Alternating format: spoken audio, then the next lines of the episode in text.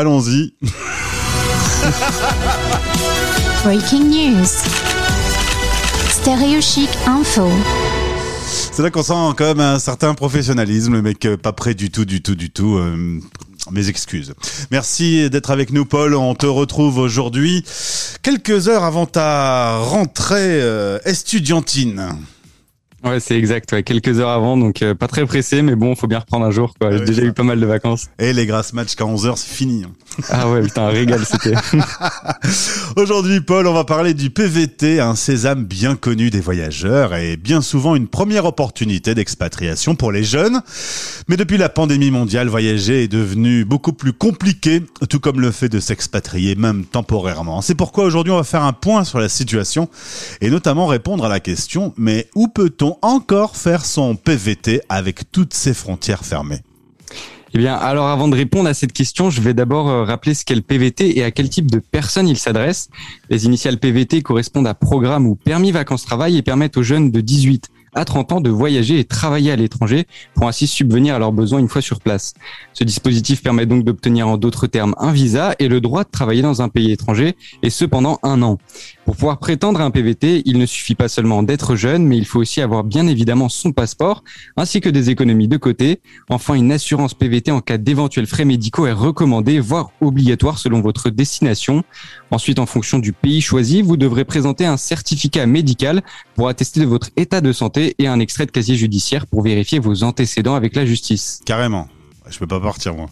Euh, comment le PVT se positionne-t-il vis-à-vis de la crise sanitaire? Est-ce que c'est encore possible d'en faire un? Et si oui, où peut-on aller? Eh bien, le PVT continue quand même de fonctionner malgré la pandémie. Les frontières se rouvrent au fur et à mesure aux visiteurs et donc aux potentiels PVTistes, mais des mesures sanitaires strictes sont de mise pour ne prendre aucun risque et sont plus ou moins fortes en fonction de la couleur du pays dans lequel vous vous rendez. Le gouvernement français a dressé une liste divisée en trois couleurs, vert pour les pays les moins touchés par le Covid-19 à rouge pour les plus touchés et orange qui se situe entre les deux.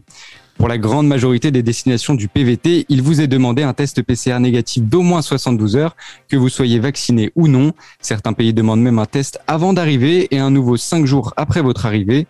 En plus de ce type de mesures concernant les tests, certaines destinations vous demanderont de vous mettre en quarantaine pour une durée allant de 7 à 20 jours en fonction du pays.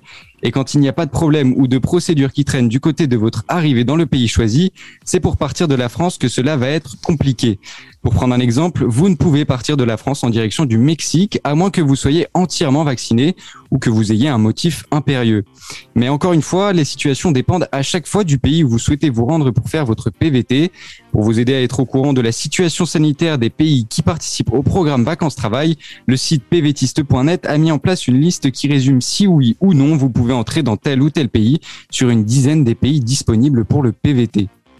D'ailleurs, on a travaillé avec euh, le site pvtiste.net et vous trouverez euh, une vingtaine de podcasts en liaison avec euh, le sujet du PVT, qui est comme une vraie belle solution quand on est jeune et qu'on a envie de voyager, puisqu'on peut voyager en travaillant, d'où le nom d'ailleurs, programme. Exactement. bon, écoute Paul, euh, j'ai un, un petit état fiévreux, je crois qu'on va mettre ça sur, pas grave. on va mettre ça sur le dos d'un coup de froid. Euh, merci beaucoup d'avoir été avec nous euh, aujourd'hui. Bonne rentrée et on se retrouve bientôt pour la suite des dossiers. À bientôt. Merci, ciao ciao. Breaking news. Stéréo Chic Info.